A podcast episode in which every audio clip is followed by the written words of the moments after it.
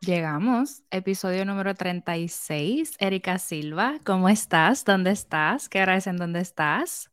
Hola, saludos, buenos días. Este, mi nombre es Erika Silva. Eh, ahora mismo estoy en, California, San Diego. Aquí son las 8.27 y está a 47 grados. ¿Estás sufriendo o 47 está nice para ti?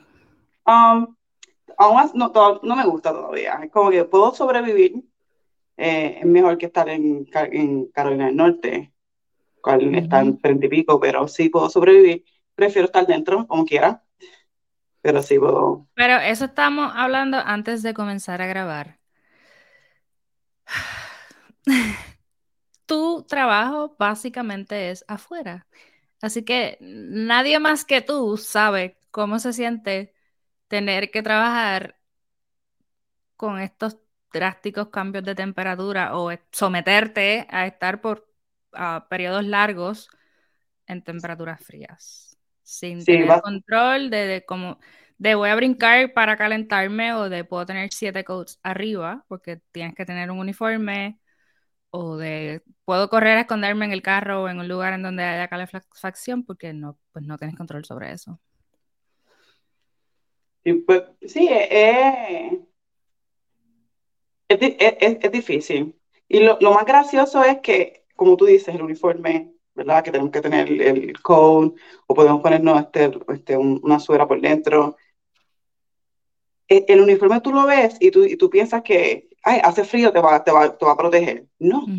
Pero tampoco cuando hace, hace calor, el uniforme para mí es, like, no ayuda en ninguna, en ninguna de las áreas. Hace frío, no te cubre, pero hace calor, te estás muriendo con el uniforme.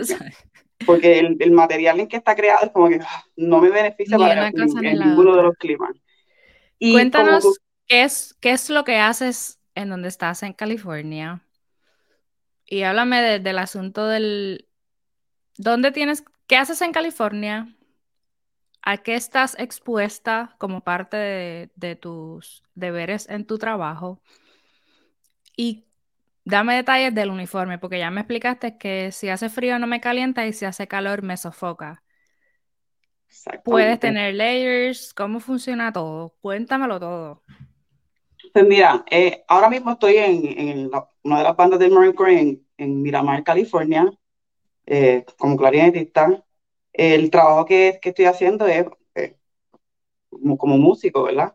ya sea música a la comunidad, eh, fuera de, la base.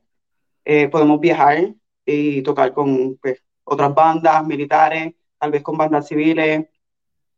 Pero el trabajo que más eh, realizamos son ceremonias, que básicamente son, puede ser dos veces en la semana, tal vez tres. y es cuando se hace change of command, que viene una persona, se, va una y viene otra a tomar el cargo, o tal vez cuando alguien se retira. Eh, básicamente eso dura una hora. Uh, nosotros lo que hacemos es empezamos los primeros, nosotros comenzamos la actividad, vamos, marchamos, tocamos este, tres piezas al inicio y cuando, tan pronto nosotros terminemos esas tres, esas tres piezas, ahí empieza como tal la ceremonia. Regresamos a la esquinita, eh, tocamos el himno, eh, otra, ¿verdad? El, himno del Marine Corps. Um, y que te estaba mencionando antes, cuando estábamos offline, eh, esa ceremonia, pues están los, los speech, right? Que tienen que hablar, eh, todo el mundo. Hay gente que es pues, bastante sensible y te, te, habla cinco minutos y tú dices, ay, qué chévere, se acabó, no tengo que estar aquí sufriendo, ya sea por el frío, que hace calor. Pero hay gente que te empieza a hablar desde que está en la high o yo no sé, que te empieza a dar toda la historia hasta que llegó o si no empieza a saludar a uno por uno, gracias mami, gracias papi, gracias al perro, gracias al gato, gracias. y básicamente cuando tú estás en la banda y ellos están dando el speech, tú tienes que estar en, en Aris, que básicamente sin moverte, tienes que poner el instrumento en el medio y tú tienes que estar mirando hacia el frente, tú no puedes hacer mirar hacia el lado, nada, tienes que estar ahí. Si él dura 15 minutos, 20 minutos, son 20 minutos que sabes que no te puedes mover. Duele yo no me imagino estar en la misma posición petrificada, porque en este caso no es que estás parado en descanso y si te pica te rascas y si puedes mover un, pararte más sobre un pie que el otro, o sea, es toda una posición en particular y tienes que estar, tú sabes, rígido. Sí, al principio me dolía bastante. Ahora mismo, pues yo trato obviamente de mantenerme hidratada y me, me hablo constantemente, respira, respira, no te pides respirar. Yo hablo, tengo una conversación conmigo, like. Y, y, lo otro es tratar de no, eh, como que lo, bloquear o poner el super like, derecho las piernas, porque eso puede provocar que me vaya, me voy a desmayar. Porque la circulación no va a estar y me voy a desmayar. ¿Te has desmayado? Eh, una sola vez. Una sola vez. Bien al principio, cuéntame qué pasó. Uf, eso fue terrible. En el piso? Eso fue terrible. Eso fue en la primera base. En la primera banda, de, había un TAT que era, íbamos a ir a tocar a, Virginia, que es la donde está localizada la escuela. Y yo estaba enferma. Yo tenía neumonía. Y yo recuerdo que yo le había comentado a mi líder de sección, yo todavía no me siento bien. Yo no sé si yo pueda tocar aquí, porque sabes que tenemos que estar en atención o en, en Aris, sin moverme, tengo neumonía. No, no, todo va a estar bien, todo va a estar, todo va a estar excelente. Y yo, ok, yo era nueva, será mi primer año. Y yo, ok, perfecto. Cuando íbamos a mitad de la ceremonia, yo sentí que todo se empezó, y todo, todo estaba borroso. Y se supone que no me mueva, pero a mí no me importó y yo, yo estaba así y miré hacia el lado y yo le digo a mi compañero, yo no me siento bien. Y él pues tampoco se puede mover y lo que él me responde, mm". y yo, que no me puedo mover, que no me, no me siento bien, yo, yo estoy como que, ah. y el de atrás, el compañero de Sánchez me dice, Silva, porque él me vio que estaba haciendo así que él estaba ready para tocar, para tocar el piso. Y él, él, me, él me cogió antes de que yo tocara el piso. Él me cogió, me cogió y entonces vino uno de los Gonis y yo tenía el clarinete porque yo no, yo no escuchaba, yo no, yo, no, yo, no, estaba ahí, mi cuerpo estaba ahí, pero yo no estaba. Y él me decía, Silva, suelta el clarinete, y yo así con el clarinete. Y él, Silva, suelta el clarinete, y yo nunca escuché nada. Me arrastraron hasta una silla, me dieron agua, me quitaron el, el, el, el suéter pero yo no, yo no, yo no me acuerdo de, que él me dijo suelta el clarinete, de que me arrastraron, yo no estaba. Yo no ¿Y estaba. ¿Sufriste consecuencias por esa situación? ¿O simplemente es como que, ok, no estuvo en tu control? Eh, no, no estuvo, no estuvo en mi control y siempre es bueno cuando, por eso es que cuando hace mucho, que hace mucho calor y nosotros estamos constantemente o haciendo ceremonias o ejercicios, mantenerte hidratado y salir con otra persona. Porque si tú estás con otra persona, otra persona te puede atender rápido, te, puede quitar el suéter, te echa agua encima, te, da agua para tomar. Si tú estás solo y estás en el piso, tú puedes irte 17. Porque un heat stroke es, terrible. Y tú no, tú, no, tú no tienes el control de decirme, ok, ya se me pasó, me voy a levantar, me voy a ir. Porque yo no estaba, mi cuerpo estaba ahí, pero mi mente ya no, no sé dónde estaba. Porque cada vez que ellos me cuentan, yo no, yo no recuerdo nada, nada de, like, como te dije, dame el clarinete o, o tú puedes caminar o te voy a llevar allá. Yo no, solamente me, cuando me desperté estaba en una silla y me quitaron la camisa y estaba tomando agua. Wow. Pero no me acuerdo de nada. Eso está bien interesante. Y lo particular en este caso es que a diferencia de otros invitados que he tenido aquí, tus responsabilidades son muy distintas. No estás en la agrupación que quisieras o pudieras estar.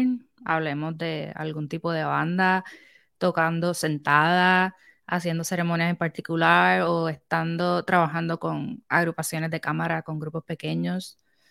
Tú estás en todos, todas las posiciones son retantes, pero la tuya tiene como un nivel más alto de complicación por todos los requerimientos físicos que tienes. Y que definitivamente el marching band en Puerto Rico o en el conservatorio en donde estudiamos no es algo que se trabaja o algo de lo que se habla o yo no sé si cuando tú escogiste el trabajo y decidiste irte, ¿tú sabías a lo que ibas o esto es suerte y verdad donde termines? Esa, esa fue, esa fue mi, sí. Eh, yo, yo salí del conservatorio cuando yo me gradué en el 2012. Yo sí quería entrar a, la milicia. Y yo recuerdo que yo fui al, a, la oficina del Marine Corps. Pero para ese entonces ellos me dijeron, no, no hay espacio, yo no, de banda, yo no sé qué tú estás hablando. No. Y yo, ok. Yo dije, pues no voy a ir más nada, no, no decidí como que seguir buscando en el Navy o en el Army. Yo dije, pues ok, voy a ver qué hago. Tal vez enseñar o, no sé. Y cuando, después cuando empecé eh, a enseñar, ah, yo tenía 27 años, eh, uno de los um, recruiters me contacta, pero fue a través de uno de, mis compañeros que estaban en la high, de la trompetista, y él también estaba, él, también estaba en recruiter, pero él estaba en Mayagüez, o él no me podía reclutar a mí. Pues, hay una oficina en Ponce, estaba de San Juan, estaba de Mayagüez, y ellos tienen sus, como que sus sectores. Y pues él le dice a, ese recruiter y él empieza a contactarme. Yo al principio es como que, chévere, quiero intentar, vamos a dialogar. Pero yo sentía que todo estaba como que color de rosa. Tenía miedo. Y él estaba bien pushing. Y yo decía, este, este está bien psycho. Yo no quiero, yo no quiero. Él empezó a buscar mi, información en la high. Él fue a mi trabajo sin ningún tipo de autorización, porque yo no le dije a él, puedes ir a, a, a la high o a mi trabajo. Y yo le dije a él, necesito que paren, porque tú, yo tengo miedo. Ahora mismo yo no sé si yo quiero ir, porque yo tengo, miedo. Eh, y anteriormente a eso, antes de María, yo había audicionado también al Navy y yo había pasado la audición, pero me faltaba coger el ASPA, llegó, llegó María y no pude este, tomar el ASPA. Entonces la audición aquella se, se venció, pero estaba esperando que yo viniera en, en, en octubre del 2018. Sí. Y dije, pues voy a hacerla otra vez en la audición. Pero ellos me contactaron a mí en agosto, lo del el, Marine de ese mismo año. Y pues entonces después él, paró cuando yo le dije, deja de buscarme, no quiero que me, que me busques porque yo tengo miedo ahora mismo, tú me estás hostigando, no quiero. Y eso es algo que, ¿verdad? Como tú lo cuentas, él fue a mi trabajo, él fue a la escuela, eso es algo que los reclutadores pueden hacer sin tu consentimiento, siempre y cuando tú muestres un primer interés. Se supone que ellos te pregunten. Se supone que te pregunten, pero ahora que estoy dentro de esta organización, lo puedo entender. Porque cuando tú eres recruiter, tú tienes una cierta cuota que tienes que cumplir. Hmm, interesante. Que si tú, yo soy recruiter, yo tengo mensualmente tal vez dos personas que tengo que por lo menos, no es que tengo que enviar allá, pero tengo que tener dos personas y empezar el proceso, vamos a hacer audición, no, no necesariamente tiene que ser músico, puede ser otro MOS, otro trabajo pero yo tengo que tener una cuota.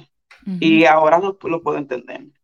Al principio yo decía, este es un psycho, yo no sé qué, está haciendo, yo no quiero ir, no quiero. Cuentas que es que tú siempre supiste que querías ir a la milicia. ¿Por alguna motivación en particular alguien te habló de lo que es la milicia? ¿Cómo se dio ese interés? Siempre fue por, por, por, por Ricky, Ricky Sarri. Cuando llevaba las bandas de, del Air Force, de Navy, para mí eso era emocionante. estando expuesta a esas experiencias fue que ese interés surgió. Exactamente. Okay. Ahí fue que todo comenzó, que yo dije, yo, yo quiero ser parte. Y además de que también yo quería hacer la maestría.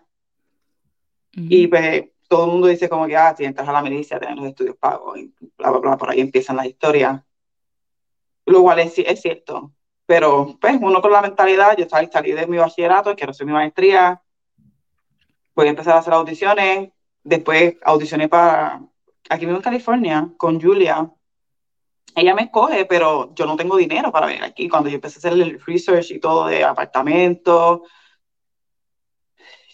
el costo de vida aquí.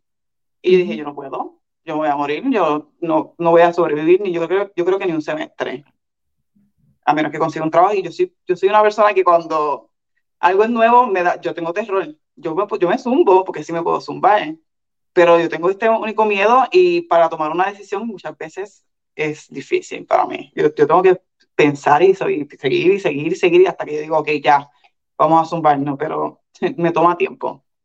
¿Y cuándo fue que pasó eso? Cuando entonces sí, decir, sí decides irte con los Marine Corps. Luego de que este reclutador estuviera detrás de ti hasta que tú le dijiste, ok, para.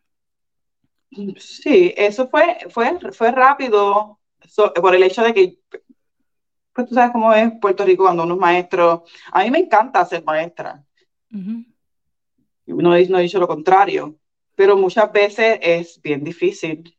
Pues arriba, um, a veces, eh, pues, por lo menos en mi trabajo, mi, mi experiencia, porque yo no sé que no es igual en todos los lugares, eh, se, se, demandaba mucho de mí. Es como que fines de semana, este, eh, horas este, fuera del, del horario regular. Y eh, trabajabas en el sistema público. Sí, y entonces el único chantaje que siempre me daban es como que, ah, tú no motivas a los estudiantes porque no estás trabajando horas extras o fines de semana o simplemente no te voy a volver a contratar. Y, esos comentarios se me, decían, me, decían en la cara. Y pues este constante miedo de que yo no puedo, yo no puedo, yo tengo una vida, yo, yo, yo, quiero salir, yo quiero disfrutar mi vida también. Yo no quiero estar todo el tiempo de que escuela, escuela, escuela, escuela, porque si no, no me van a contratar, contratar otra vez o... No, y ahí fue que dije, ok, yo voy a darle el chance, estaba hablando con mi mamá Dije, voy a darle chance, lo volví y lo llamé al, reclutador. Le dije, vamos a hablar, pero yo necesito que tú te sientes y tú me digas la verdad. Yo no quiero que tú estés corriendo detrás de mí porque no, no siento confianza ahora mismo. Lo que siento es terror de tu parte, tal, me está hostigando. Yo necesito que tú te sientes y tú me expliques y me hables. Y eso fue lo que hicimos. Y entonces cuando hablamos, él me dice, tengo, el único problema que tengo es que eso fue en agosto y él me dijo, que tienes que ir en septiembre, septiembre 10. Y yo, yo no estoy preparada físicamente. No, tú vas a estar bien. Ahí fue que empezó a mentir otra vez. Ajá. Ahí volvió otra vez la mentira y yo en todas estas, pues, ignorante al fin, porque no sabía. Yo sé que pude haber indagado más en YouTube, tal vez, o no sé, o preguntar, pero fue, la desesperación fue, fue tanta porque fue en un periodo corto, agosto, ya en septiembre 10 me tengo que ir. Y, entonces, ¿Cuáles fueron las consecuencias de la mentira o el, adorno de todo estar bien versus tu capacidad física ya estando ahí, porque, ajá, tienes que, tienes que hacerlo, si no te regresas a tu casa y bye.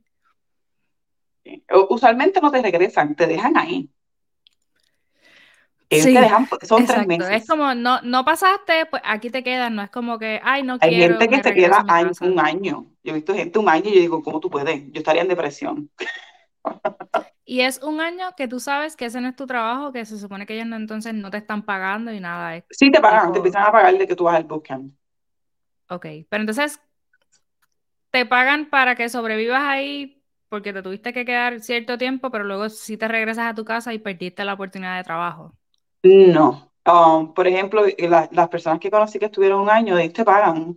Tú no, tú no puedes usar tu dinero porque estás en el bootcamp. Eh, eso va a estar en tu cuenta y tú vas a estar, este, este esta la comida, el desayuno, almuerzo y cena. Um, estás en un cuarto bien grande que se llama el Squad Bay, que son muchas camas literas. Y tú vives ahí, básicamente. Es como que te levantas a las 4 de la mañana, ya a las 8 tienes que estar en la, en la cama. Y eso no, no, está bien por tres meses para un entrenamiento, pero un año está fuerte, porque a las, 3, a las 4 de la mañana que te ven ahí tal, lai, lai, lai, lai, que te prenden las luces y tú estás así, ¿qué, qué, qué está pasando? Y te tienes que levantar. Eso no está cool. Por, yo, obviamente te acostumbras, pero aún así yo no, un año levantándote a las 4 de la mañana como una persona gritándote. Entonces,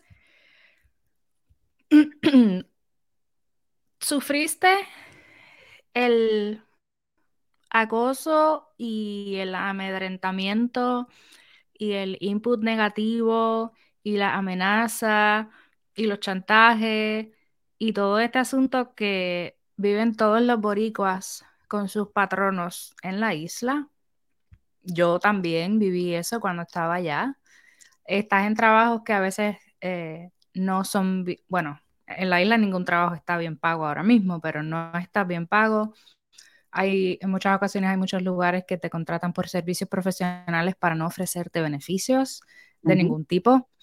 Eh, están todo el tiempo sembrando en ti de que no eres suficiente, no lo estás haciendo bien, no estás dando la milla extra, eh, vas a sufrir consecuencias, no te vamos a volver a contratar, te vamos a dar un warning, no estás haciendo el ejemplo, aquel o aquella son mejores que tú, eh, y te hacen creer que eres inmerecedor de lo que tienes y de lo que has logrado. Es una situación bien eh, oscura y dañina, destructiva para mucha gente, porque hay gente como nosotros que encontramos otra cosa que hacer y, y decidimos arriesgarnos. Yo me fui de la isla hace dos años, tú te fuiste hace cinco años cuando te fuiste a la milicia. Eh, pero hay mucha gente que se queda ahí, nuestras familias están allá quizás sufriendo eso mismo y nosotros lo sabemos. es mucho más amplio, porque es lo que nosotros sufrimos o hemos estado expuestos a, más sabiendo lo que nuestra gente, a lo que nuestra gente se expone día a día. Entonces, finalmente decides con todo el miedo y todo el terror y toda esta locura de este reclutador detrás de ti, tomar la decisión e irte. Te vas bajo una eh, mentira blanca, como tú dices, de que con el todo va a estar bien, porque eso también suele pasar en, Estados Unidos. Nadie está hablando de que eh, USA es mejor que Puerto Rico. Acá sí te dan los buenos días y te dan las gracias y la calidad de vida es muy distinta, pero hay muchas cosas muy arduas o complicadas que te las disfrazan o te atraen con el todo va a estar bien tú eres, tú eres, tú lo puedes hacer. so te vas, llegas a tu lugar que no sé dónde fue y te entregas tu teléfono y llegas a tu cama, al catre donde te toca, ¿y qué pasó? ¿Cómo fue eso? Todavía recuerdo que yo llegué, cuando yo llegué, yo llegué en la noche. Y tú sabes que tú cuando te vas en la guagua, te pones una guagua escolar y te dicen baja la cabeza porque se supone que tú no puedes mirar hacia donde tú estás. Y en todas estas, pues yo, pues yo bajo la cabeza y digo, ok, tengo que seguir instrucciones porque tengo gente gritándome aquí que yo no sé ni por qué me están gritando, pero pues ok, fine. Te bajas, te tienes que parar en la, las huellas esas amarillas que están en el suelo. Después de ahí entras como que un building y ahí empiezas a, recoger todo tus tu, pertenencias, ya sea pues, la ropa que te vas a poner, uh, los tenis, la ropa de cama, todo lo que vas a estar utilizando por esos tres meses. Eh, obviamente entregas tus pertenencias, tú tienes dinero, tu celular, eh, documentación, la, y tú no, te puedes quedar con ellos, pero también puedes tomar la decisión de como que, ok, yo me quedo con la mía, porque obviamente para mí, para mí eso es como que, hey, es mi información. Ah, luego de eso te mandan al cuarto, te asignan tu cama. Y nada, y ahí es que comienza, eso, es un juego básicamente, ahí es que comienza el juego. Ahora que estoy aquí, obviamente lo veo así. En ese momento yo decía, ¿qué coños yo hice? Yo no sé por qué. Yo me metí aquí, yo me quiero ir para mi casa. Y eso era todos los días. Yo no sé por qué yo estoy aquí, yo me quiero ir para casa. Porque yo no puedo estar con esta crisis todos los días. Y eso es todos los días a las 4 de la mañana, tienes tu, tu, instructor, tu instructor. Son, yo tenía cuatro, tenía el senior, que era el que estaba a cargo de los otros tres.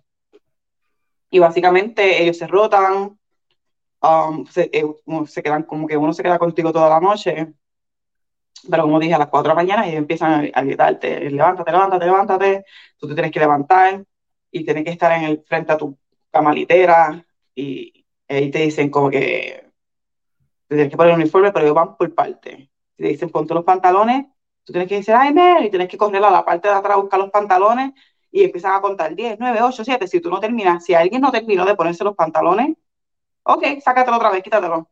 Ponlo otra vez atrás. Y tú, ay, Mary, tienes que volver a poner atrás. Y vuelves al frente otra vez. Y te dicen pantalones en el cuerpo. Y tú, pantalones en el cuerpo que tienes que repetir. Y, ok, corre, búscalo. Y tienes que terminar y de ponerte el dichoso pantalón antes de que yo esté bien de contar. Porque si no vas a estar ahí jugando el juego de ahí todo el día después con la camisa y así sucesivamente. Termina y empiezan a decir, tienes que bajar, porque estamos en segundo piso, sí. Tienes que bajar y empezar a contar. Si, el, si hay alguien que está lento otra vez, vuelve y sube. Y a veces los tenían, sube, baja, no, sube, baja, por like como cinco veces. Y tú estás como que, ok, te acomoda y ahí tienes que marchar al show que ahí es que empieza a estar el desayuno y todo después que tú desayunas, yo al principio ni sabía, yo decía, mío, tengo hambre, tengo hambre, pero después aprendí y dije, voy a comer, like, limitado, porque inmediatamente antes de, después del desayuno, es ejercicio. Imagínate tú correr tres, tres millas o, lo que sea que te vayan a mandar a hacer, tu live super full. Eso, live, ¿no? Y ahí es que tú empiezas a controlar lo que comes, estás todo el día afuera, estás marchando, haciendo ejercicio, cogiendo mi ¿Y que un tipo de... fue en frío? Ese momento, uh, cuando yo llegué, hacía calor. Yo llegué en agosto, hacía calor horrible. Yo tomaba agua, pero también tenía miedo de tomar agua. Eso es lo terrible también, porque yo decía, tengo que tomar agua, hace calor, estoy sudando, pero si tengo que ir al baño, tengo que ir corriendo donde el instructor y decirle, está el club, necesita ir al baño, puedo ir al baño, y a veces decía, no, regresa, y tú, yo subo, pero me estoy orinando, like, que esa era otra. Yo decía, o bebo agua y me hidrato, o no, porque tengo que ir al baño y esto no me van a dejar. O tal vez me van a dejar ir, pero cuando les dé la gana. Y yo decía, no, no, era terrible. Y después de ahí, después de, los ejercicios, tú podías coger Map, que es un tipo de, como, yo, yo diría como judo. Te enseñan técnicas de pelea y hacer llaves y cuestiones. Eh, te daban Y todo esto estaba pasando y tú no tienes ni idea de lo que está pasando, pero el, como que ese no sabía por qué. tú sigues, sigue, sigue, sigue, es como en automático. Yo no sé, eh, sí, yo no sabía, porque honestamente hay gente que sabe porque está más tiempo cuando la gente supone que cuando tú eres un, reclutador, ellos tomen tiempo contigo, ellos te preparen físicamente, te ayuden con el knowledge, te, mentoring, te, ayuden y te expliquen un poco. No te pueden decir todo detallado porque obviamente ese es el fondo de bootcamp pero se supone que te preparen, pero en el, en el caso mío, como fue un mes, o menos de un mes, yo no, yo no estaba preparada, yo no sabía nada, y mi inglés era pésimo, y es lo que me dijo a mí ¿Tienes inglés malo? Eh, no tuviste tiempo de entrenamiento para hacer tus tres millas diarias, no tenías idea de ninguna llave, de ninguna posición. Nada. Una cosa, tú, tú mencionaste, teníamos que marchar. ¿Cómo se marcha? ¿Cómo se, o sea, si tu reclutador no te explicó y tú no, te dio tiempo de verlo en YouTube, estás ahí, lo tienes que hacer. Si lo haces mal por tu culpa, todo el mundo va a tener que regresar o volverlo a hacer siete veces. Básicamente, o si no te mandan a correr y a, repetirlo siete veces, ellos pueden decir tú, tú, tú, tú, tú, tú, tú, vayan allá, quítate la camisa y eso es hacer el ejercicio. Te dicen high knee, tienes que hacer high knee, plank, plank, crunches, crunches, whatever, hasta que ellos les dé la gana. Y tú ahí, ay, me y tienes que gritar mientras estás haciendo el ejercicio. Puedes estar cansado, puedes estar fatigado, pero yo necesito escucharte. Si no estás gritando, te vas a quedar ahí. Ella no está gritando. como en las películas, es real. Sí. wow. Sí, era terrible. Y un chiste de, que te voy a contar ahora. Tú sabes que mi inglés era terrible. Yo podía entender, pero hablar era horrible. Y mi reclutador me decía, tú solamente tienes que decir yes, man, no, man. En ese momento, yo, mira, yo estoy ansiosa porque todo lo que estoy escuchando es grito y grito y grito. Y yo estoy, yo digo, no puedo, mi ansiedad está a mil ahora mismo. Y ella me hizo una pregunta que yo dije, yo no sé ni qué coño me preguntó esta. Y yo empecé a decir, yes, man. Y se supone que yo dijera, no, man. Esa mujer me empezó a gritar aquí. Y de momento yo recibo dos más aquí. Y las dos están, pero gritándome. Y yo estaba así. Yo estaba mirándola diciendo, no man, yes man, whatever. Porque ya yo sabía, yo decía que yo no sé qué coño ella me preguntó. Y tampoco sabía qué estaba sucediendo, porque yo lo que veo es que las tres están aquí gritándome. Las tres me estaban gritando. Y estuvieron un rato. ¿Y nunca supiste qué fue lo que te preguntó? Después, después porque ella me sacó aparte y me preguntó, pues ya sabe que soy hispana, que si yo entendí. Y yo le dije, mira, es que yo no entendí lo que tú me dijiste, honestamente, con todo respeto, yo no entendí, yo están gritando a mí, en estos momentos yo, yo sentía ansiedad porque las tres aquí gritándome, yo no sé qué está pasando, no entendí la pregunta y yo, pues con respeto, traté de decir yes, man, qué sé yo, tratar de respetar, porque yo sé que esto es pues, un entrenamiento. Y yo era una de las más viejitas ahí, porque tenía 27 años. Tú estás, tú estás con un reguero de 18 años. Y pues yo digo, yo no, me encanta esto, porque quiero irme para mi casa ahora mismo, pero ya estoy aquí, no puedo regresar. Pues, entonces, pues mi mentalidad se, se puso en la, y se, la cambié a, ok, vamos a tratar de hacer todo lo mejor que se pueda, con respeto, y tratar de sobrevivir, tratar de entender lo que me está diciendo esta y yo tratar de responder, no sé, mirando, I guess, no sé, así estaba y sobreviví. Y Sobreviví. Yo estaba, yo no, yo no lo podía ni creer. Yo pensé que, yo pensé que yo no iba, cuando empecé las primeras, el primer mes, yo dije, yo no voy a pasar esto. Yo, me, yo, yo no sé ni qué voy a hacer. Yo, yo, yo creo que yo lloré una vez y pues a mí no me gusta llorar como que frente a la gente. ujú, Y ese día yo estaba durmiendo, sí, me, nos acostaron a dormir y yo se me salieron las lágrimas porque yo decía, yo no sé si va a pasar esto. Um, Después ya llevo un mes aquí, eh, me he sacrificado todo esto y, y solo Dios no. sabe si, si va a pasar y no. yo tenía que estudiar extra también porque también tú tienes que coger un examen escrito.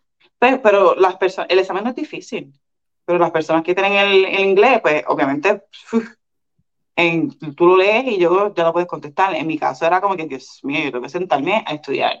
Y en el Square Time, que era el momento en que tú podías escribir carta a tu familia, o puedes leer, o puedes hacer, practicar los pull-ups, lo que tú quieras. Básicamente, cuando digo lo que tú quieras, no es que vas a jugar carta, ni vas a dormir, ni coger un nap, ni nada, ¿no? Te, ahí te arreglas el moño, eh, hacer, si, estás, si eres mal, estás mal en los pull-ups, ahí practica los pull-ups, lees, qué sé yo, pues yo me tenía que sentar a estudiar. Yo decía, yo tengo que, pues, yo tengo que pasar esto. Yo tengo que pasar el, el escrito, y eran dos escritos. Y, Y no, yo no solamente... bien. ¿Cómo? Pasaste muy bien y todo estuvo bien. Sa- saqué perfecto, pero yo tenía que estudiar bastante. Uf, yo tenía que todo el mundo, pero que tú estás estudiando y yo, déjame, like, yo tengo que hacerlo. De- Y entonces, para los físicos, lo que hacía era que cada vez que nos mandaban a hacer ejercicio, yo trataba de, de poner todo mi empeño. Pero no te puedo negar que, por ejemplo, cuando cogimos el PFT y el CFT, que el PFT es, um, tienes que correr tres millas. Em, para ese entonces, mis pull-ups, el máximo eran 11, 11 pull-ups, y tenía que ser um, 102 crunches o algo así, tenía que ser eso. Y ahí se, acaba perfecto si lo hace completo. Y yo de cada vez que venía a esos exámenes, yo el día, la noche anterior yo no podía dormir, yo tenía ansiedad porque decía, yo puedo pasar esto. Yo puedo pasar esto, yo no sé si puedo pasar. Y entonces el CFT era lo mismo, el CFT básicamente tienes que correr dos vueltas a la pista en menos de, dos, de tres minutos con 40 o dos, no, 3.30, yo creo que es. Tienes que hacerlo para poder coger perfecto, sacar 100 en esa parte, porque son tres partes. Y tienes que hacer las dos vueltas, like sprinting. No puedes ir como que, ay, voy a dar dos vueltas. No, porque tienes un tiempo para poder hacer eso. En la segunda parte es una caja, que no- yo tengo una que está afuera, eso pesa 30 libras. Y tú tienes que levantar esa caja y tienes que estirar los brazos y tienes que pasar hasta aquí. Tienes que levantar eso 72 veces Oh, para sacar wow. perfecto. Y tú tienes que estar like, y eso duele, son 30 libras que tú dices, ah, uf, 30 ¿Cuánto, libras. cuánto rebajaste tú en el training? En el Uf, yo llegué a 121. Yo llegué al ¿Qué bootcamp con? 100 casi 100, yo tenía 140, yo creo. Cuando llegué al bootcamp, porque yo no, yo no había bajado de peso para, ni había hecho nada, fuiste no normal, la- como al otro día te levantaste y aquí estás en el bootcamp, pero no Exacto. hubo ese tiempo de preparación. Sí, So, y todo yo bajé 100 lo- yo llegué a 121. Y todo fue por el Crucible, que, que es el- la última prueba que tú estás Ujú. tres días en el, básicamente en el monte. Y duermes en unas cabañas en el piso con un matrecito, con- como, como si fuese un matre de yoga, Ujú. en eso. Y lo que voy a dormir son cuatro horas. Y el- la, la noche anterior eh, son tres días, y la, el- la noche antes de irnos, yo era guardia, so que dormí dos, porque tenía que estar dos horas despierta rondando. Con frío, porque ya hace tiempo hacía frío. Porque empezó, yo empecé con calor y terminé en diciembre 13, que ya estaba frío. Porque ya en, en noviembre, a finales de octubre y noviembre, uf, hace un frío que tú sientes esas manos que sientes que están con un cuchillo ahí, del dolor que te da. en tu grupo había otro, había más gente hispana, latina, o habían algunos otros Ah, músicos? Alguien con había quien por lo menos pudieras mirar a los ojos como que "Ah, había una flautista en, mi, en, la, nuestro company, pero ella estaba en el otro platoon. Yo estaba en el 48 y ella estaba en el 49. lo, lo, veíamos de vez en cuando, pero no todo el tiempo porque estaba, ella tenía otros instructores y yo tenía estar en otro. Y en mi platoon había, creo que como cinco o seis hispanas, entre mexicanas y dominicanas. Que por lo menos alguien. Y nosotros pues, hacíamos vacilones y a veces nos poníamos a cantar cuando hacíamos los hikes con ese bulto ahí pesado y nosotros nos poníamos, nos poníamos a cantar y nos regañaban, pero era la única manera de sobrevivir. Porque cuando terminamos el Crucible, había que, yo no sé cuánto era el hike, yo era 10 o 10 millas o tal vez un poco menos, con ese bulto pesado en tu espalda ahí que tú dices, Dios mío, yo voy a terminar, yo voy a salir de aquí que yo no voy a poder tocar mi instrumento por el resto de mi vida. Son tres meses que estás lejos del, del clarinete. No puedo tocar. Y son, en realidad son cuatro, porque tú sales del bootcamp te dan dos semanas libres, por lo menos a mí tuve, tuve suerte porque estábamos en Navidades. me, me, dieron dos semanas libres, que en realidad no fueron dos semanas porque tenía que ir a Puerto Rico a ayudar al reclutador literalmente a, hacer su trabajo. Pero pues, pues fui allá y después de ahí fui en enero a MCT, que es de, de combat, como que un training de combat, te enseñan glide hay para en la noche, hay otro tipo de, de, de, ejercicios que tienes que hacer. ¿Tú no hiciste ni escuela de inglés? ¿Tú no hiciste escuela de inglés ni escuela de música? ¿O eso también te tocó después? Se supone que yo fuese a la escuela de música, pero cuando cogí la audición, ellos, según ellos, porque no sé, eh, la, la, puntuación mía estaba alta y me dijeron, tú no tienes que ir a la escuela, tú puedes tocar. Y yo, ok. Hubiese preferido ir a la escuela, honestamente, porque después de cuatro meses sin tocar. Cuando tú llegas al, al, a la base, a tu banda, por ejemplo, en mi caso, no todo el mundo pasa por lo mismo, pero en mi caso fue que me tuve que preparar un mes y todo. Te tuve que preparar, volver a estar en forma, memorizarme la música, que eran como 13 piezas, y preparar mi assessment, que es la audición. Y yo en tres meses tengo que hacer todo eso, like, y, aún, y ahora yo estoy tratando de, de, de, poder volverle la embocadura porque ya los 10 minutos estaban ahí como una gelatina. Y no fue sabías, tanto, no. ¿Tú sabías que el trabajo al que ibas e iba a ser con Martian Band outside? ¿Siempre supiste eso?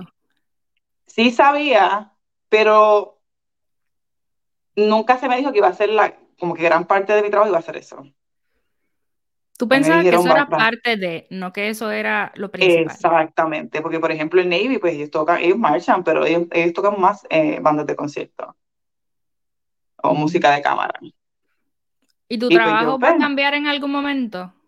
¿O porque estás ahí, pues te quedan 20 años ahí? 15. no, um, es una buena pregunta. Uh, se supone, yo, yo, ese es mi MOS, se supone que yo puedo terminar en la, en la música, pero en hay un enlistamiento que mandatoriamente, si yo quiero promoverme para el siguiente rango, yo tengo que hacer un, hacer un tipo de special duty. Y esos son eh, Drill Instructor, Recruiter, MSG, que es como dar seguridad al, embajador y todo eso allá. Y el otro es Comeback uh, Training, que es el MCT. Yo tengo que, me están dando la oportunidad de que yo escoja, lo cual no quiero es que ninguno. puedes hacer uno de esos cuatro para poder moverte a una posición que sea más de banda de concierto. No, no, no, no. Subirle rango. Pero al, tú, desde que entraste hace cinco años, no has subido de rango. Yo subí, sí. Yo empecé como private y ahora estoy en, sargento. ¿Y cuál sería tu próximo rango? Staff Sergeant. Si quiero subir a Staff Sergeant, yo necesito, además de mantener mi, score de tocar los scores físicos, los dos exámenes, CFT PFT, tengo que mantener eso alto, eh, tengo que hacer book reports, uh, tengo que ser, eh, por lo menos yo hice la, seguí la maestría, que eso me sube puntos. Um, tengo que tener todo eso al día y encima de eso tengo que debería hacer un special duty o un deployment, pero en mi caso pues, sería un special duty y yo puedo, por ahora, me están dando la oportunidad de escoger, pero si yo no escojo de aquí al mes que viene, Sí, ellos me, dan me pueden dar un hit y el hit es donde ellos te da gana y yo me voy cuando ellos te la gana. Honestamente, este yo no he cogido... Ninguna de esas cuatro es relacionada a la música. No. por eso me imagino que es tan complicado decidir cuál sería la ideal. Sí. Y lo fuerte es que tú te vas por esos tres años y cuando tú regresas a tu trabajo, que sea que es la banda, músico, si tú no das pies con bola, ellos te dan break para tú prepararte, pero si tú no mejoras, ellos te pueden decir no, tú no vas, te vas, moverte de MOS o te vas, te, te pueden decir no te vamos a llenar el contrato. Y ha pasado y actualmente está pasando en mi banda. Oh, wow. Si tú no das pies con bola, es como decir no importa, básicamente. Y yo pienso que eso es triste porque nosotros, ellos se van por tres años por algo que tú estás, estás decidiendo. Porque eh, música tú tienes que seguirla y practicando, tú tienes que mantenerte, es como los ejercicios. Tú dejas de correr, tú no puedes pretender que esa persona te va a correr las tres millas en 20 minutos para poder pasar el examen o en 19 minutos. Imposible. Tú tienes que mantener un entrenamiento, ¿verdad? Y una constancia y un plan. La música es igual, pero hay mucha gente que no entiende. Y ahí es que yo llego a la conclusión, es como que yo a veces digo, ay, en Puerto Rico no se valora la música. Aquí tampoco. Aquí tampoco. Y que también yo llevo, este es mi segundo enlistamiento y es la segunda vez que llega el rumor nuevamente de que van a cortar la banda. Y empieza este jueguito de que, ah, van a cortar una banda. Eh, una de las bandas era la que estoy ahora. Eh, los que están aquí los van a mover para, porque aquí en California son tres bandas del Marine Corps. Los van a mover para las otras bandas y cuando se acabe el contrato, ahí va a ser como que más competitivo. No te vamos a votar ahora, pero va a ser más competitivo a la hora de volver a, darte el, nuevo contrato. Sí, pero básicamente tuvieras como audicionar una vez más para que entonces te puedan dar el contrato. Busca, básicamente miran tus papeles con tu si, si, si puedes tocar, porque tienes que seguir las, las audiciones, tú las haces una, una vez al año aquí, para ver si tú das tu score de, según tu rango. Y tú tienes que verificar que, ellos tienen que verificar, ella puede tocar, ella hace ejercicio, está bien, el score está alto, porque no es hacerlo y ya, tienes que mantener el score, por eso es que tienes que entrenar, porque yo puedo correr y, si yo corro las tres millas en media hora, es una, para ellos es una porquería. Porque no, estoy en, ¿cuánto? 70 puntos, 60 puntos, ellos quieren los 100. Y eso, eso es lo que van a hacer. Y, pero gracias a Dios que no, no la van a, no la van a cerrar So, nos quedamos. Pero es para que tú veas que mm, hasta aquí mismo. Ellos pueden cortarle otras áreas. Ellos tienen 20 mil personas en otro, en otro MOS. porque, porque siempre tiene que ser la banda, porque siempre tiene que ser la música. Entiendo. ¿Y pues, pues, entonces, eso pasa en toda la rama o es más marcado en la rama en la que tú estás? Honestamente, no te puedo decir si pasa en las demás, porque no, no tengo la oportunidad y tampoco es como que me he comunicado con, con los muchachos de Puerto Rico en las otras bandas, de las otras bandas. Pero no, no, no, esto es terrible. No se valora. Yo, yo, yo tuve la oportunidad, aunque tuve la oportunidad de hablar con uno, un, eh, uno de mis viajes con una persona del Air Force. Y él nos estaba comentando que su comer eh, valoraba tanto la música que ese era su único trabajo su único trabajo. Nosotros ahora mismo estamos en la banda, pero nuestro, ese es nuestro trabajo.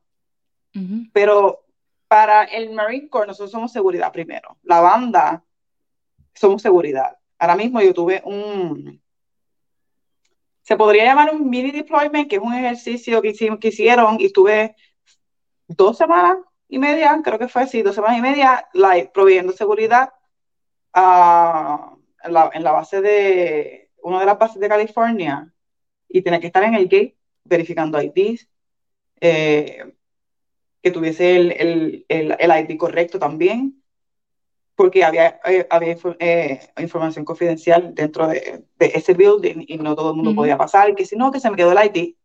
Yo te vi ayer que tú lo tenías, hoy no lo tienes, 200, no puedes pasar. Y nosotros tuvimos, y ahí tú no puedes practicar ni nada, no puedes hacer nada. Tienes que estar esos días es muy diferente de tu rama, entonces. exacto, que básicamente nosotros hacemos más, nosotros tenemos que, viste, yo no sé los, demás, las demás ramas, pero yo estoy hablando del Marine Corps. Terrible, porque es músico más o seguridad, tienes que proveer seguridad, más tienes que hacer un montón de training, disparar, lo físico, cuando les da la gana, porque ellos pueden hacer eso, es como que vamos a estar dos semanas que puedes estar fuera de tu instrumento porque vamos a entrenar para esto, o vas a hacer aquello. Ese, ah, todos los números siempre tienen que estar altos, pero entonces no necesariamente tienes el tiempo para, para practicar lo suficiente para mantener todos tus números altos. Tienes que hacerlo fuera del trabajo, en, en, otras palabras. Y yo digo, pues, y ahí yo lo hago, yo no tengo problema. Pero a veces me frustra porque yo digo, yo, yo trabajo hasta las cuatro y media, cinco. Y después de eso, tengo que llegar a casa a practicar si no puedo practicar. Y encima de eso, um, yo soy bibliotecaria, yo soy la encargada, la jefa de la biblioteca de la banda. So, hay trabajo que hacer. Porque ahora mismo yo estoy organizando esa biblioteca, está súper desorganizada. Like, tú miras el database con la música y dice, voy a buscar tal pieza. Cuando vas al show, ¿y dónde está? los números no coinciden. Entonces, ah, tenés que figure it out. Tú eres la, la, encargada, tú eres la jefa ahora.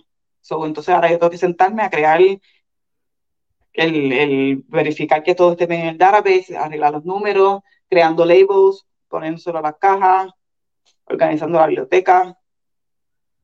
Y tengo ayuda, pero son solamente dos personas y ellos tienen que también hacer su training, sus cosas. So, básicamente yo a veces me tengo que llevar el trabajo para la casa. Mm. Yo digo, mi vida, mi vida social no existe a veces. Es frustrante. Tú estás en tu segundo contrato ahora y cuando termine ese contrato, ¿qué edad vas a tener? Uf, tengo ahora 32, 35. Esto es una pregunta, esto es una pregunta hipotética. Si a los 35 años tú todavía puedes entrar como músico a alguna otra rama.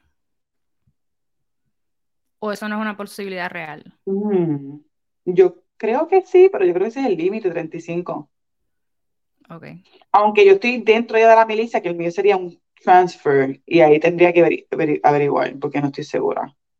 Porque estoy en la milicia. Lo que no sé es que hay muchas veces, si tú te cambias de rama, eh, tu rango puede ser que te lo pueden bajar o puede ser que te quedes igual. Eso no lo sé. Pero yo creo que si, si, yo me, si yo decido mudarme al Navy y ellos me aceptan, yo creo que si yo estoy en sargento, ellos me bajan un rango corporal. Ok. Porque por aquí pasó Nicole, Frederick, Abiud, César. Y todos ellos, según lo cuentan, su trabajo único es tocar, es ser músicos. y de la manera que tú lo cuentes, tú tienes tres trabajos dentro de uno.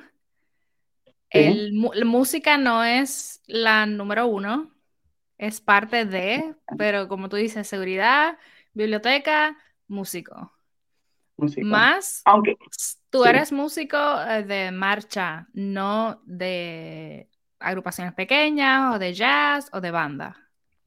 Y la, hay, hay, hay, hay las agrupaciones aquí, de, hay de, jazz, hay una de jazz y dos quintetos de metales, pero no hay de vientos madera. Nosotros no tenemos ni fagot ni tenemos oboe. No tenemos. Y pues se puede hacer un quinteto raro, como yo digo, que son por que esté por lo voy poner una flauta y por el, el fagot pones un clarinete abajo. Eso yo lo hacía en Cherry Point, pero no todo el mundo está dispuesto. A veces uno tiene que, uno dice, la gente dice, utiliza tu poder y, y haz que un lance y un corporal, tú puedes decirle, tú vas a hacer esto y tú lo vas a hacer. Tú puedes utilizar tu poder. Yo, a mí no me gusta hacer eso. Yo entiendo que si, si yo voy a hacer una agrupación, a mí me gusta que la persona quiera, porque yo quiero que suene bien. Yo no quiero estar forzando a alguien, tú vas a tocar, yo no quiero ser, yo sé que cada vez que yo digo esto, yo ofendo a mucha gente. Específicamente en esta rama, yo ofendo a un montón de gente. Yo ofendo porque es como que tú puedes usar tu poder. No, tal vez en el tiempo de antes tú podías meter un bofetón a alguien. y obligarlo, o no sé, pero yo siento que todo, las cosas deben de cambiar y tú puedes hablar, tú puedes resolver. Ok, el bootcamp, gritar, te están preparando por si vas a una guerra, fine, podemos dejarlo así. Yo, yo le dije a un, a, un, a un drill instructor, esto no es una manera de enseñar. Si usted está enseñando de esta manera, yo, yo fui capaz de decirle eso, yo, no, yo estoy loca.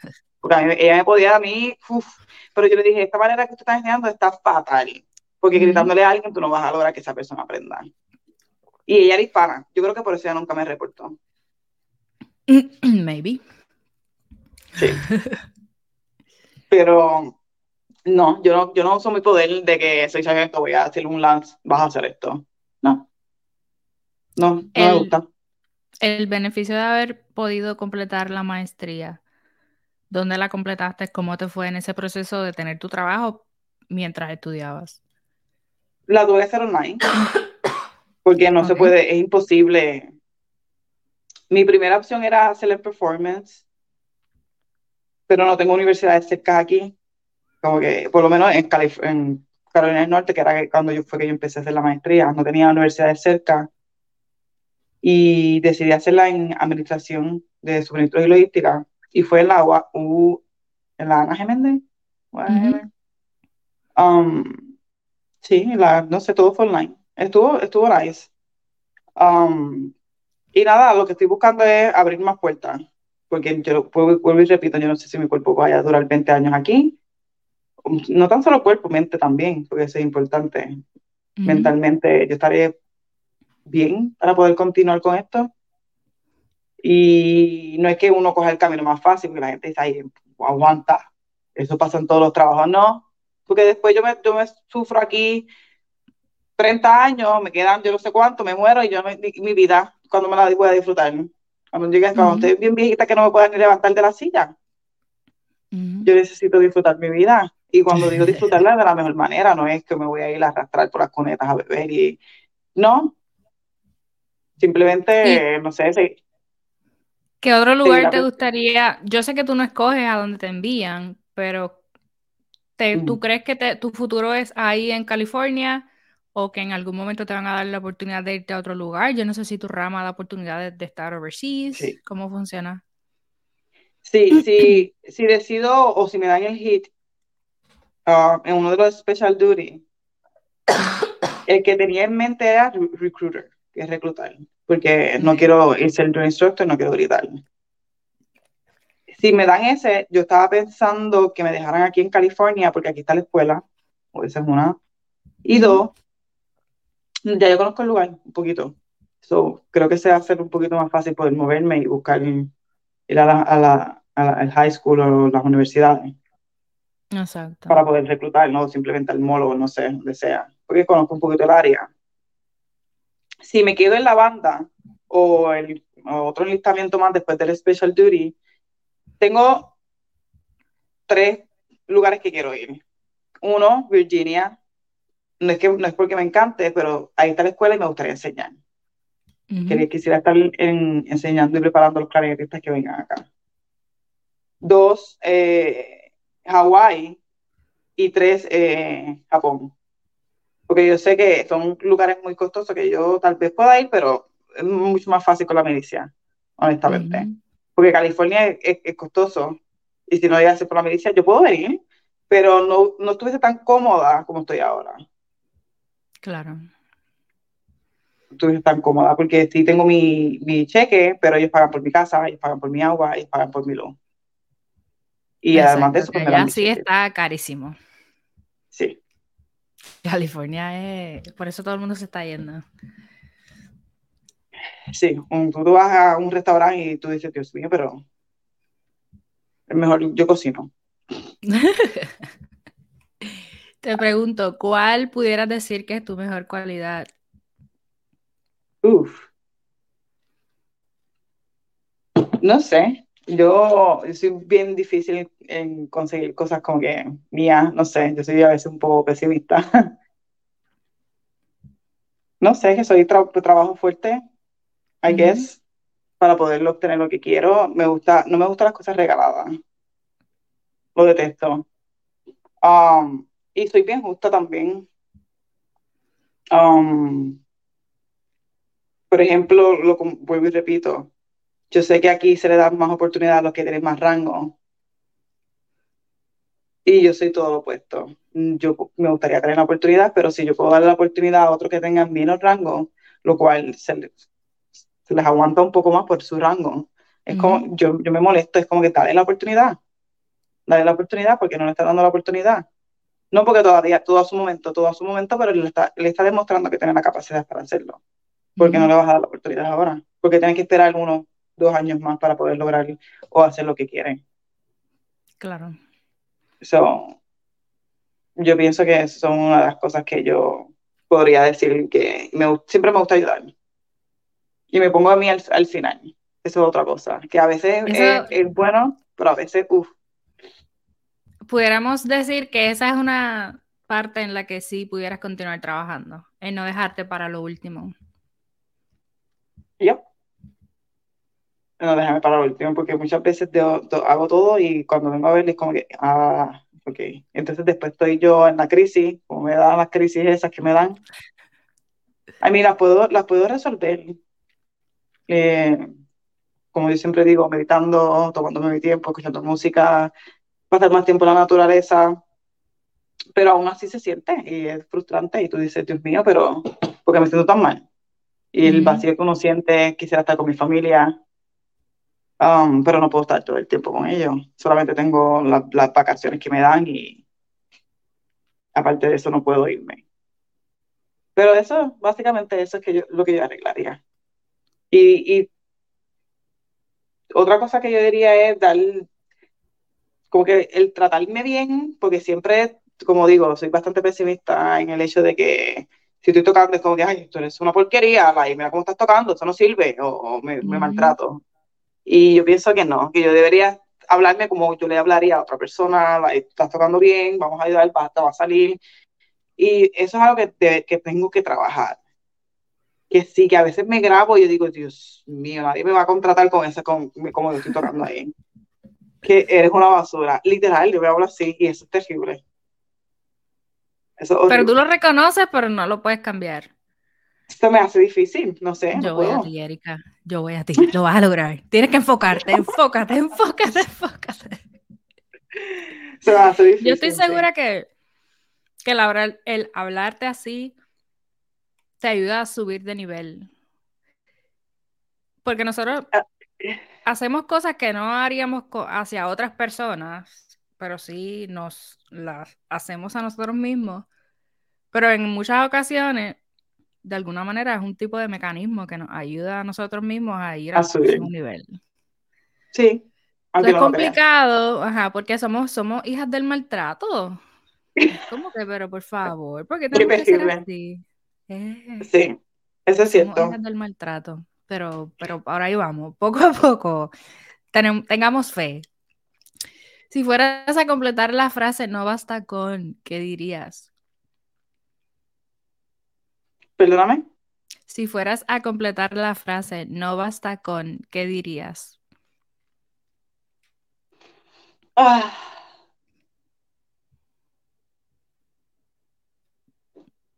Yo diría que no, no basta en el, hecho de que no, no te quedes sin, sin intentar, no basta, no, no, no te detengas, no, no te quedes con, con, con, con las ganas. No. I don't know. Sigue luchando por lo que quieres.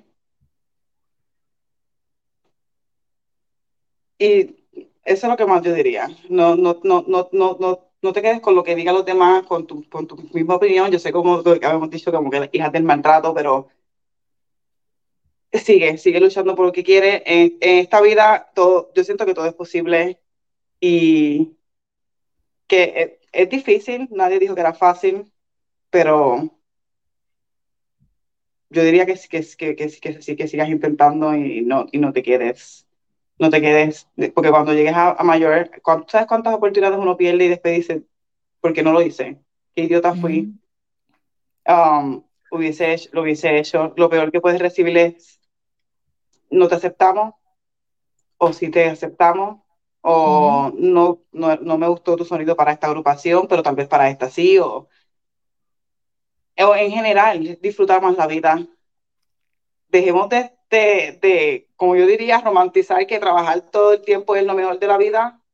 I mean, sí, es importante, sí, tenemos que sobrevivir, tenemos que comer.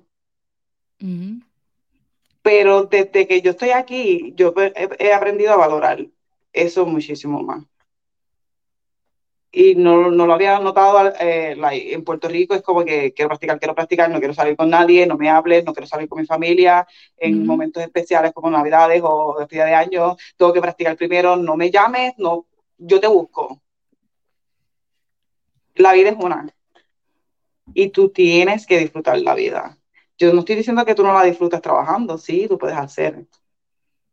Pero ve, sal, sal, conoce, conoce otras personas, conoce otras culturas, no te quedes, no te quedes, no te quedes estancado en, en, en, esperando a que la oportunidad llegue, porque muchas veces tú eres el que necesitas darte ese empujón para poder abrir esa, esa otra puerta, para poder decir, esto, esto es lo que quiero y voy a luchar hasta, hasta, que, hasta que lo logre. Y si tú ves que es demasiado imposible, pues tal vez tu objetivo puede cambiar. Un poquito, tu manera de, llegar a ese plan también puede cambiar. No sé, eso es lo que yo, yo más bien diría. Agradecida con que estés aquí, estoy enferma hoy, estoy tratando de evitar no toser, pero no lo puedo controlar. Eh, estoy aquí respirando. Ten cuidado, ten cuidado, vas a toser, no pasa nada. algo me identifico con algo que mencionaste de vivimos, somos de la isla, vivimos en una isla y de esa manera en muchas ocasiones nos comportamos. Eh, nos quedamos solos y pensamos que cualquier otro tipo de interacción nos va a quitar tiempo de estar trabajando en una sola cosa porque como que nos obsesionamos. Entonces no puedo salir, no puedo hablar contigo, no te puedo acompañar, no puedo hacer esto, no puedo hacer lo otro, porque lo único que importa es hacer esta otra cosa, que en nuestro caso pues es estar encerrados practicando, aprendiéndonos no sé qué, eh, memorizándonos no sé qué tanto. Y no sé, nunca es tarde para darnos cuenta de eso. Lo complicado es como ser consistentes también en no limitarnos a tener ese tipo de interacción y de salidas y de gozar y de janguear y de ir a comer y de, como tú dices, que a ti te, tú conoces los mecanismos que te ayudan a volver a estar contigo, que es estar en contacto con la naturaleza, compartir con tu familia, tener tu tiempo a solas, escuchar tu música. Pero entonces no debemos irnos demasiado de muy intensos en, estar solos, porque no venimos a este mundo a estar solos. So hay que bajarle un poquito a la intensidad de, maltratarnos, de que no funcionamos o eso no es lo mejor que podemos hacer y a, dejar de, aislarnos. Esa es la palabra que estaba buscando. Exactamente. Somos de la isla, vivimos en la isla y nos tendemos por default a aislar. De todos y de todo, porque esto es lo único que importa. Así que no es hasta que pasa el tiempo y estamos en unas circunstancias muy distintas, como tú que estás en otro lugar, que no tienes control necesariamente de tu agenda o de las tareas en tu trabajo que vas a completar ese día, porque hoy tienes que ser músico y mañana tienes que ser seguridad y pasado tienes que ser bibliotecario y no sabemos lo que viene en el futuro con estas posibles uh, trainings especiales que tengas que hacer que no son nada relacionados a lo que has hecho hasta el sol de hoy Así que es complicado. Moraleja, no te aísles, por favor. No. No lo hagas. Por favor, no. Es, es, es, fácil de hacerlo, pero no. Y yo sí, A veces es mecanismo, a veces hasta un mecanismo de defensa para muchas otras cosas. Sí. Sí, tienes que darte la oportunidad de pasar por todo. Y salir. Salir, conocer, disfrutar. Vivir, vivir. Vive. Eso es lo más importante, vivir. Ahí está. Bueno, gracias por aceptar la invitación.